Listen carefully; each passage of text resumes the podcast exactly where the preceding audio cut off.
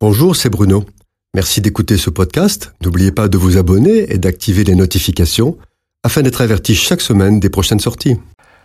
Depuis quelques années, on assiste à une véritable explosion de la connaissance et des technologies dans quatre domaines particuliers les nanotechnologies, les biotechnologies, le numérique et l'intelligence artificielle.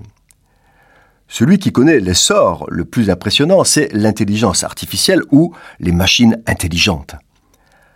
On pourrait croire que l'intelligence artificielle appartient au monde du cinéma et de la science-fiction, avec des films qui annoncent des avancées technologiques extraordinaires et des machines qui parlent, raisonnent, font le travail des hommes et vont même jusqu'à exterminer le seul ennemi capable de les débrancher, l'humanité.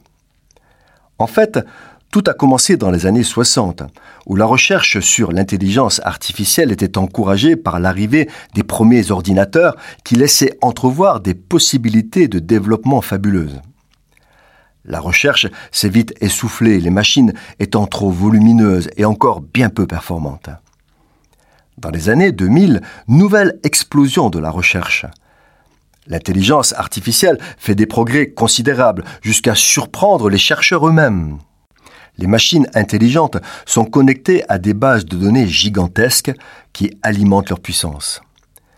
Elles présentent beaucoup d'avantages précises, rapides, ne se fatiguent pas, n'ont pas de saute d'humeur, ne se mettent pas en grève, travaillent jour et nuit et en plus elles parlent et communiquent entre elles via le réseau mondial de communication Internet.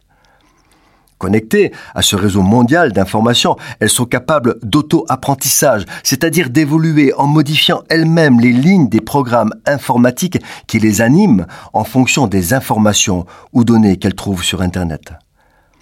Cette avancée fulgurante est permise par les progrès des ordinateurs qui ont des performances qui doublent tous les deux ans depuis 60 ans et des réseaux de communication entre les machines chaque jour plus performants.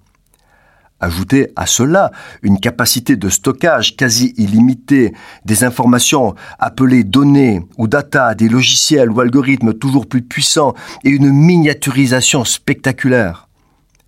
Ainsi, le plus simple des smartphones est aujourd'hui plus performant que le plus gros des ordinateurs des années 80.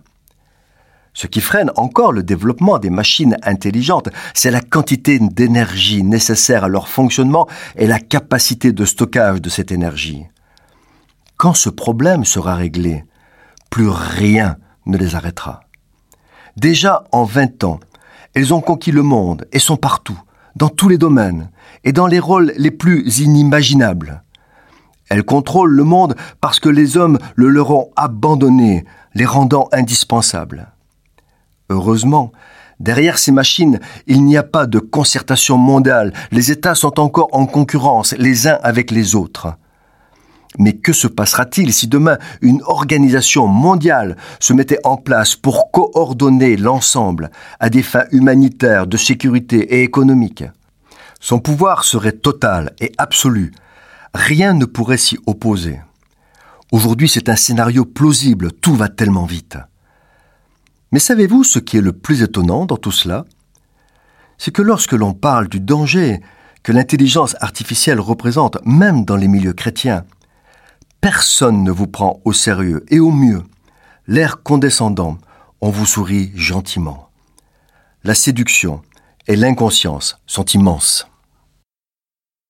Cette chronique a été produite par Bruno Oldani et Jacques Cudeville.